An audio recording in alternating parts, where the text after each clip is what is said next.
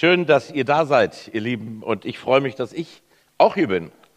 Und wir wollen gemeinsam einmal heute nachdenken über ein Wesensmerkmal Gottes, nämlich seine Großzügigkeit.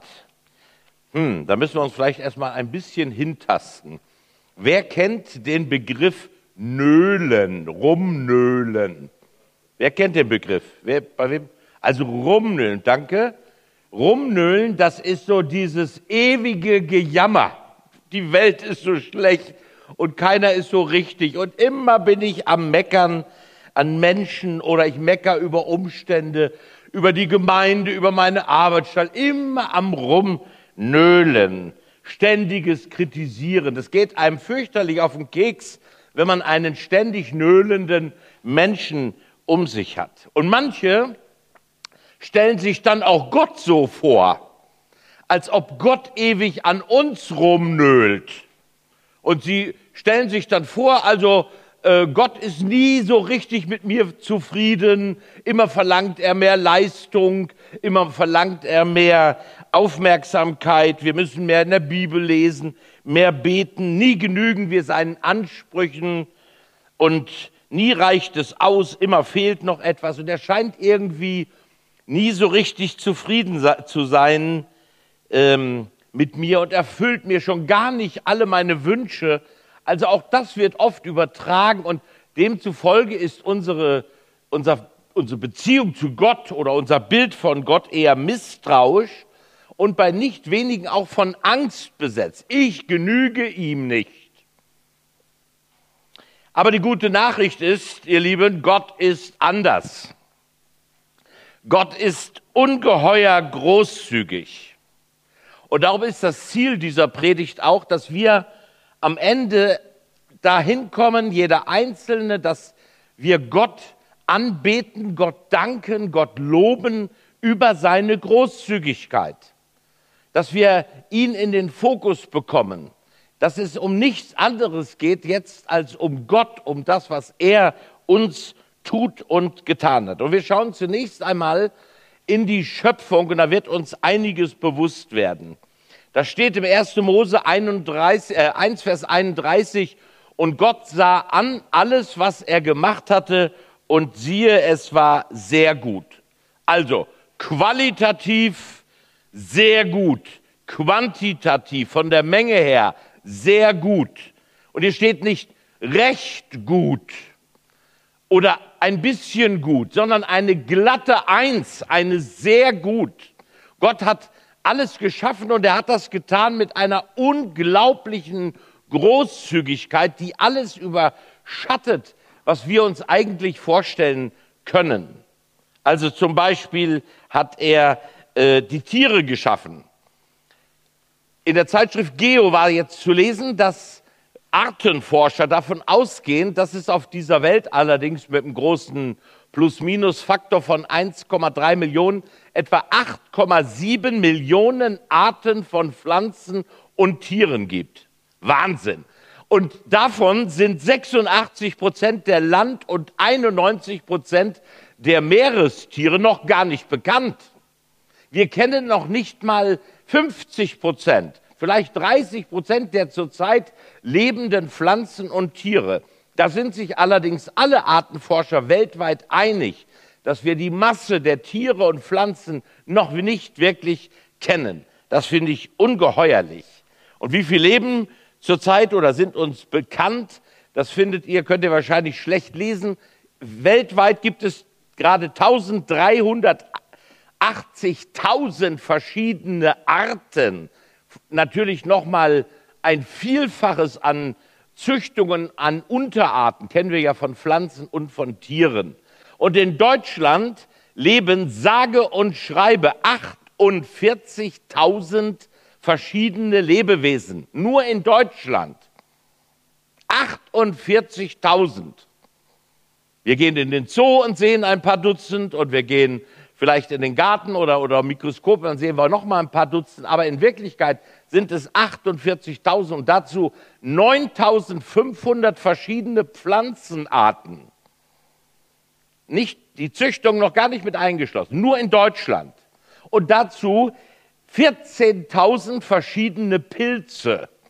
Also wenn wir Schöpfer gewesen wären, also wir hätten gedacht, naja, also 50 Pilze ist ja nun weitaus ausreichend, ja.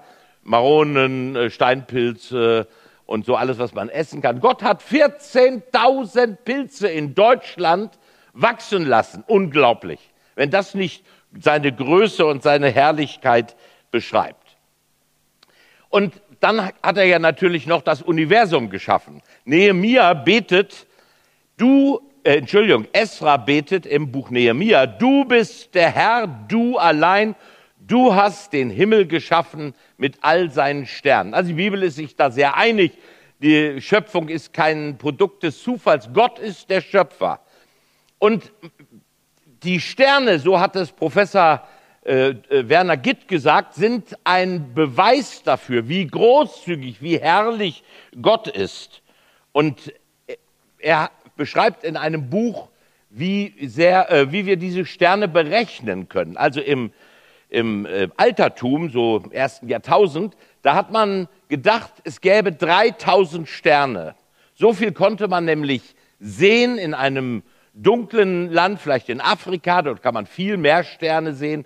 Und dann hat man die versucht zu zählen. Und dann so äh, zu Zeiten des Galileo, also im letzten Jahrtausend, da hat man ein erstes, so ein kleines, selbstgemachtes Teleskop gehabt und Galileo hat die Zahl auf 30.000 Sterne beschrieben. Und dann kamen weitere Entwicklungen. Die ersten Teleskope kamen an, die auch mehr in den Weltraum hinein schauen konnten und man kam auf 300.000 Sterne. Und dann hat man mit den immer größer werdenden Teleskopen die Milchstraßen untersucht, unsere eigene Milchstraße und entdeckt, oh, unsere eigene Milchstraße hat über 100 Milliarden Sterne.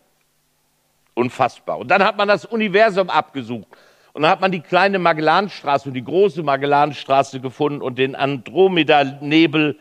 Und dann hat man festgestellt, es gibt mittlerweile Billionen, nicht von Sternen, sondern von Galaxien, die wiederum unfassbare Millionen von Sternen enthalten. Und wenn man alles zusammennimmt, dann kommt man auf diese Zahl, nämlich eine 1 mit 25 Nullen eine 1 mit 25 Nullen.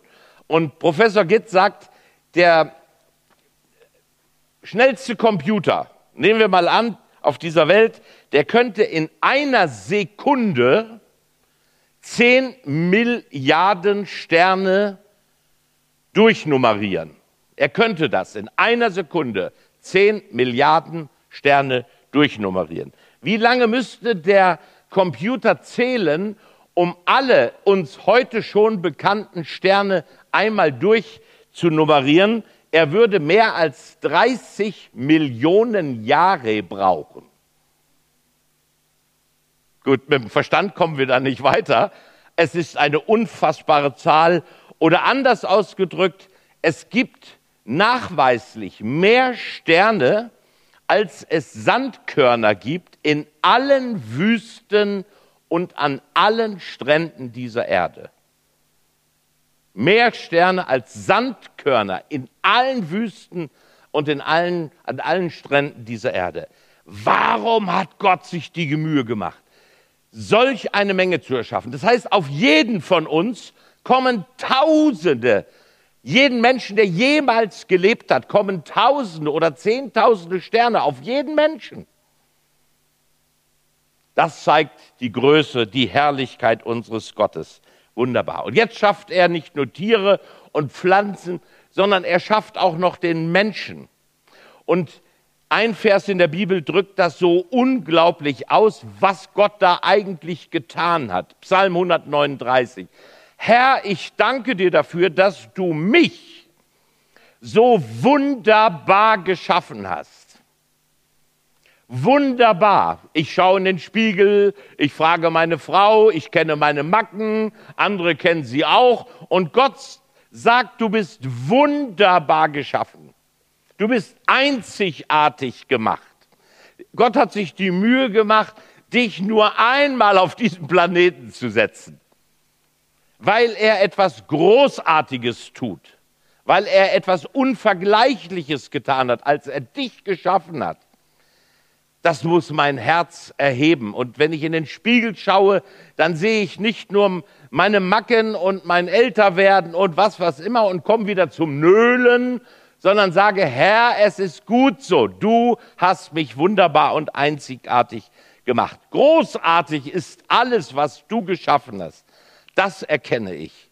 Schon als ich im Verborgenen Gestalt annahm, unsichtbar noch, kunstvoll gebildet im Leib meiner Mutter, da war ich dir dennoch nicht verborgen. Was für eine großartige Schöpfung. Du bist von Gott kunstvoll gestaltet. Du, Gott hat sich kreativ in dich investiert. Er hat sich etwas dabei gedacht. Wir sind keine geklonten Kühe geworden oder Menschen, sondern absolute Schöpfungswerke unseres großen Gottes im Himmel. Dafür möchte ich dankbar sein. Dafür möchte ich ihn preisen und ihm mein Leben geben und von ihm erzählen. Großzügig zahlt sich Gott auch unser Erbe aus. Das klingt jetzt erstmal etwas sprunghaft, und das ist es auch. Lukas 15, ich lese uns den Beginn der Geschichte der äh, zwei verlorenen Söhne. Und da heißt es, er sprach, ein Mensch hatte zwei Söhne und der jüngere von ihnen sprach zu dem Vater, Gib mir, Vater, das Erbteil, das mir zusteht. Und er teilte Hab und Gut unter sie. Und nicht lange danach sammelte der jüngere Sohn alles zusammen und zog in ein fernes Land, und dort brachte er sein Erbteil durch mit Prassen. Um das verstehen zu können, müssen wir wissen, der Vater in diesem Gleichnis ist Gott. Und wir sind Söhne und Töchter dieses Vaters.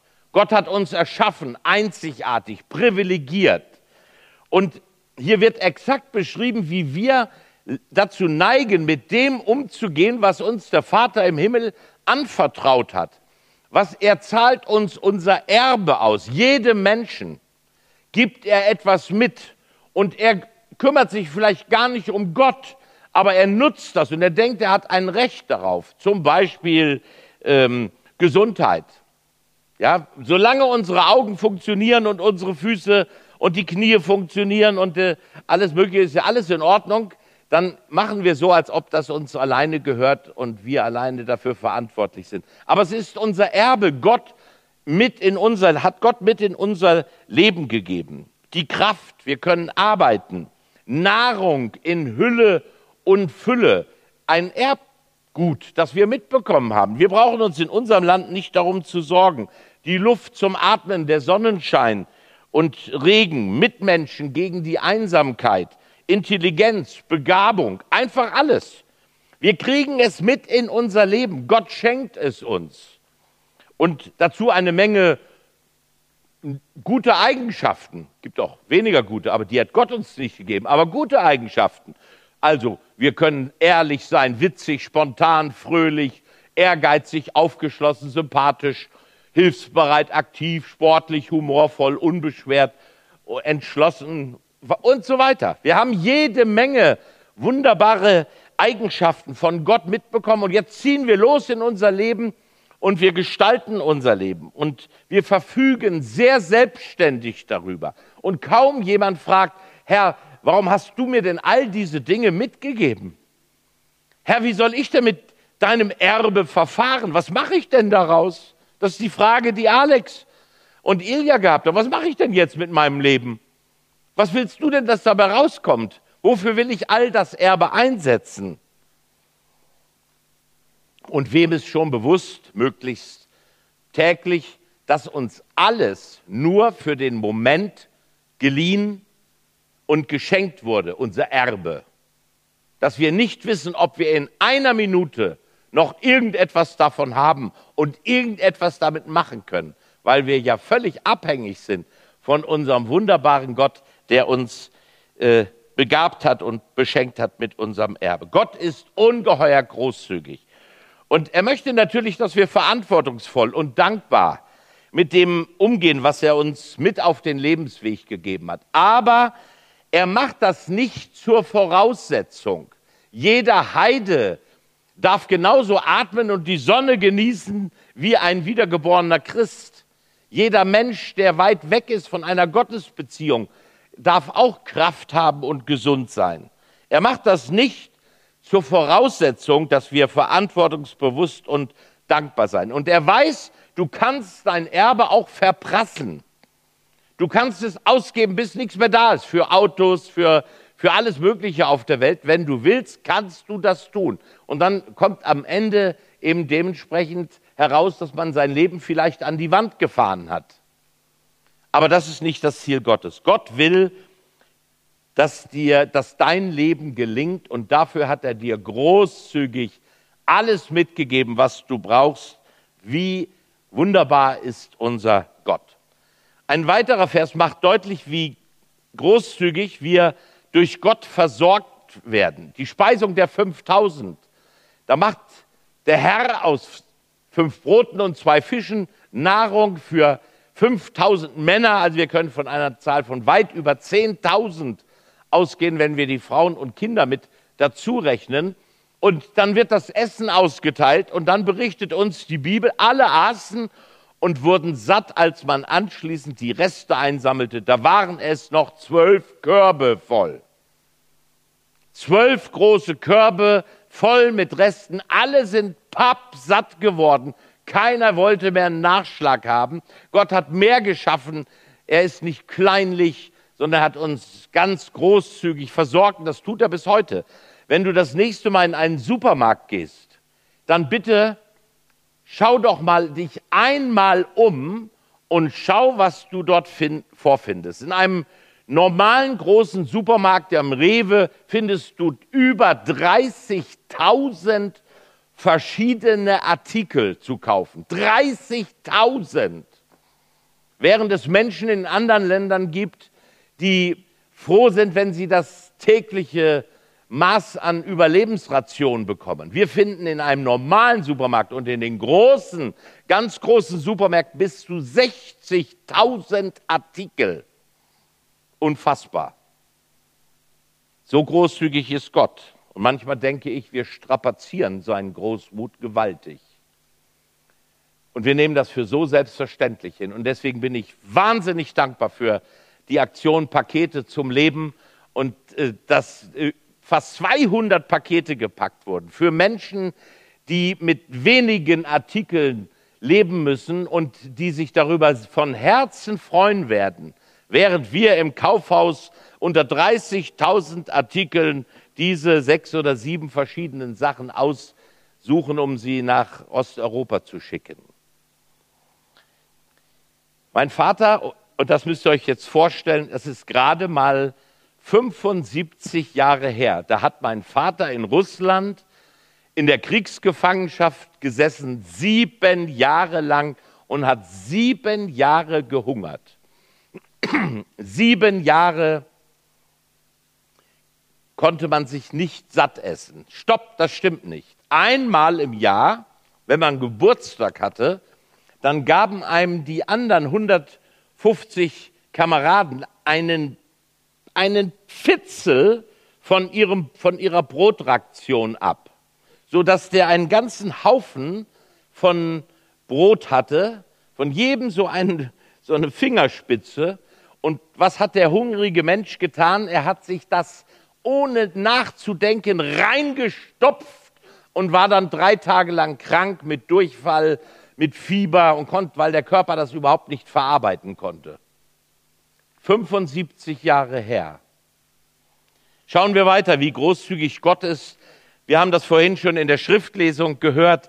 Gott ist großzügig im Umgang mit unserer Schuld. Er bestraft uns nicht, wie wir es verdienen. Unsere Sünden und Verfehlungen zahlt er uns nicht heim. Wie oft hat Gott mir in meinem Leben schon vergeben? Und wie oft wird er mir noch vergeben müssen? und wollen? Ich weiß es nicht. Aber eins weiß ich, er vergibt ohne Ende. Er wird nie aufhören, egal was du in deinem Leben ver verbockst, in deiner Beziehung zu Menschen oder zu Gott. Wie großzügig ist Gott. Und er zahlt dir das nicht heim. Als ich mit 18 Jahren meinen Führerschein machte, die meisten wissen das, habe ich auch einmal Fahrerflucht begangen. Und ich hatte keine Lust, meinen Führerschein gleich wieder abzugeben. Und ich habe erlebt, wie Gott mich zurechtgebracht hat, wie ich etwas gut machen dürfte. Die Hand Gottes lag drei Wochen lang auf meiner Schulter. Aber er hat es mir nicht heimgezahlt, in dem Sinne, dass ich jetzt in die Ecke gestellt wurde, in dem Sinne, dass ich jetzt was noch Schlimmeres erlebe und, und, und. Und ich denke auch an meine Mutter, die ich nicht anders kannte als Kind und als junger Mensch, als chronisch krank, die extrem viele Schmerzen hatte und die schluckte neben den ganzen Medikamenten, die sie für ihre chronischen, äh, was weiß ich, Niere, Herz, Galle, Leber, alles hatte sie. Und sie hatte immer Schmerzen, Tag und Nacht. Und ich bin als Kind oft geschickt worden zum Einkaufen und sollte ihr aus der Apotheke 100 Spalttabletten bringen. Ein, zweimal in der Woche. Die hat sie geschluckt wie, wie, wie, wie Brotersatz. Einfach nur, um mal wegzukommen. Und ich habe mich so schäbig gegenüber meiner Mutter verhalten. Ich habe sie so oft ausgelacht. Ich konnte das mir ja nicht vorstellen. Ich war jung, ich hatte keine chronischen Schmerzen. Und ich habe mich wirklich schäbig verhalten. Ich habe sie dann vor ihrem Tod noch um Vergebung gebeten. Aber Gott hat mir das Gott sei Dank nicht heimgezahlt. Sagt, oh, du hast deine Mutter so behandelt und jetzt kriegst du es aber erstmal dreimal ab. So ist nicht unser Gott. So denken wir in unserem Vergleichen leider, leider, leider manchmal von ihm. Aber Gott ist liebevoll und er vergibt gerne und er ist großzügig und er zahlt uns Verfehlungen nicht heim. Und dann haben wir das Wort Gottes geschenkt bekommen in einer sehr, sehr großzügigen Weise. Nur durch das Wort Gottes können wir wissen, wie Gott ist und eine lebendige Beziehung mit ihm zu beginnen. Und ein Vers der beschreibt nochmal etwas, was auch einzigartig und mehr als großzügig ist im Johannesevangelium. Da sagt Jesus, wie mich der Vater liebt, so liebe ich euch. Bleibt in meiner Liebe.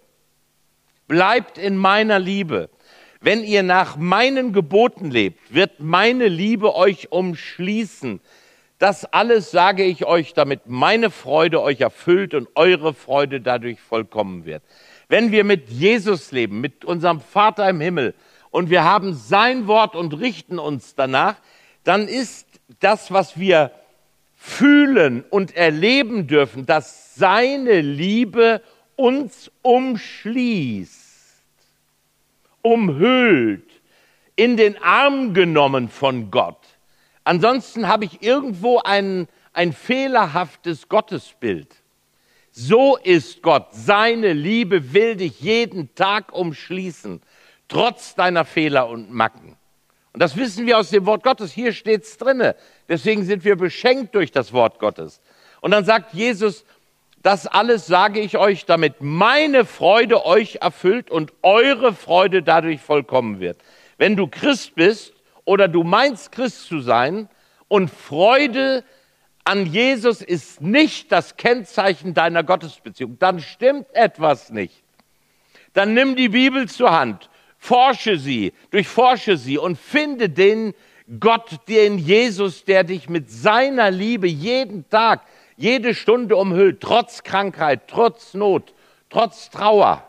Finde den Jesus, der in, äh, mit seiner Freude uns umhüllt. Hier heißt es, meine Freude soll euch erfüllen. Jesus freut sich an dir. Jesus freut sich. Seine Freude soll dich erfüllen und soll in dir vollkommen werden. Jesus freut sich an dir und du darfst dich wiederum an ihm freuen und an der Beziehung zu deinem Vater im Himmel. Was für ein wunderbares Wort aus der Bibel. Wie sind wir beschenkt? Was hat nicht nur das Auswendiglernen des apostolischen Glaubensbekenntnisses, irgendwelche Wahrheiten kennenzulernen. Nein, Gott kommt so nah zu dir, er umarmt dich. Und seine Freude ist es, dass du lebst und ihm nachfolgst. Tu das mit ganzem Herzen. Und dann wird dein Leben reich und dann wird dein Leben schön. Wenn auch nicht einfach, aber schön, voller Freude und voller Erfahrung seiner Liebe. Römer 31 und 32, Entschuldigung, Römer 8, Vers 31 und 32, das letzte, großzügig beschenkt durch Jesus. Da lesen wir einen der schönsten Verse in der Bibel. Was wollen wir nun hierzu sagen? Ist Gott für uns? Wer kann gegen uns sein? Er, der sogar seinen eigenen Sohn nicht verschont hat, sondern ihn für uns alle dahingegeben hat, wie sollte er uns mit ihm nicht auch alles schenken? Gott ist großzügig. Er hat seinen eigenen Sohn gegeben das Wertvollste, damit du alles geschenkt bekommst. Was ist denn das alles? Auch hier bitte ich euch noch einmal genau hinzuhören. Alles heißt, ich lebe wie Jesus im Shalom Gottes. Gott, der Vater, sagt, das ist mein lieber Sohn, an dem ich wohlgefallen habe. Und der, der Sohn spricht mit dem Vater und lobt ihn und ehrt ihn er wird nicht sündig, er folgt ihm, er gehorcht ihm und er tut Wunder auf dieser Welt, weil er den Vater im Himmel liebt und der Shalom Gottes, der allumfassende Friede ihn umgibt. Das soll auch das Kennzeichen deines Lebens sein. Er schenkt uns alles, was er auch Jesus geschenkt hat. Er schenkt uns Gewissheit unserer Errettung ich bin und bleibe ein Kind Gottes. Nicht wenn und wie und wenn ich leiste und wenn Gott gerade mal einen guten Tag hat und mir gnädig ist. Nein, er schenkt uns, ich darf zu ihm gehören für alle Zeit. Er schenkt uns alles mit ihm. Er schenkt uns eine lebendige Hoffnung. Wir würden ohne diese lebendige Hoffnung auf ein ewiges Leben dieses Leben nicht ertragen können mit seinen Krankheiten, mit, mit Tod, mit Leid, mit Abschied nehmen, mit all dem, was geschieht, auch nur in, in, in eines jeden Menschen Leben. Wir würden es nicht aushalten können, wenn wir nicht darüber hinaus diese wunderbare Hoffnung haben. Wir bekommen alles durch Gott geschenkt, alles bis hin auf eine ewige Geborgenheit bei Gott. Und ich bin heute schon gewiss, dass ich von Jesus geliebt bin, und dass seine Liebe mich durchträgt bis in alle Ewigkeit. Halleluja. Freut euch daran, lobt Gott, ehrt ihn mit eurem Leben und sagt Gott, wenn ihr möchtet, jetzt ganz still auf dem Platz, bevor wir noch ein äh, Abschlusslied singen, sagt ihm einfach, ich, Herr, ich möchte dir neu dankbar werden. Ich rühme dich für deine Schöpfung. Wir wollen eine Minute Stille haben und ihr dürft ganz persönlich mit eurem Herrn reden. Und ich wünsche euch, dass ihr ihn genauso fröhlich dankt und ihn preist und anbetet, wie ich das auch jetzt gleich tun werde. Eine Minute Stille.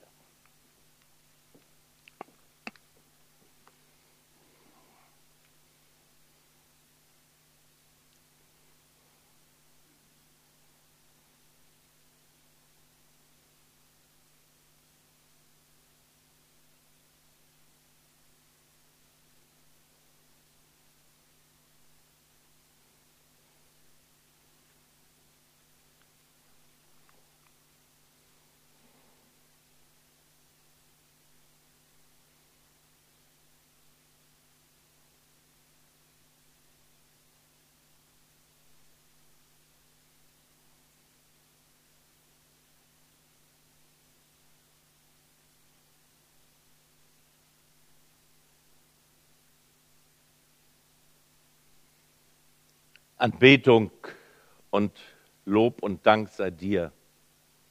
Lieber Vater im Himmel, lieber Herr Jesus Christus, lieber Geist Gottes, danke, dass ihr großzügig seid und unser Leben reich macht.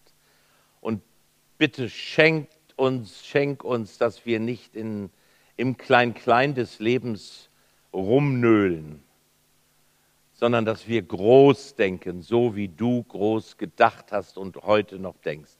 Dafür preisen wir dich. Amen. Wir singen miteinander jetzt ein Lied. Danke euch als Band, dass ihr hier noch ein letztes Lied mit uns singt. Und es ist eine alte Schwarte, aber alte Schwarten haben es man manchmal in sich. Und deswegen singen wir noch einmal äh, abschließend ein Lied, das die Schöpfungsgröße Gottes ehrt und auch Jesus anbetet. Du großer Gott, wenn ich die Welt betrachte. Und das schließt das Ganze ab. Und ich möchte dich einladen, wenn du sagst, heute habe ich festgestellt, dass meine Beziehung zu Jesus so nicht in Ordnung ist, dass mein Leben vom Nölen bestimmt wird und nicht von der Größe Gottes, dann lade ich dich ein, komm nach dem Gottesdienst hier nach vorne und wir werden beten und äh, du kannst das einfach deine Beziehung zu Gott klären und in Ordnung bringen. Herzliche Einladung dazu und jetzt singen wir gemeinsam, du großer Gott, wenn ich die Welt betrachte.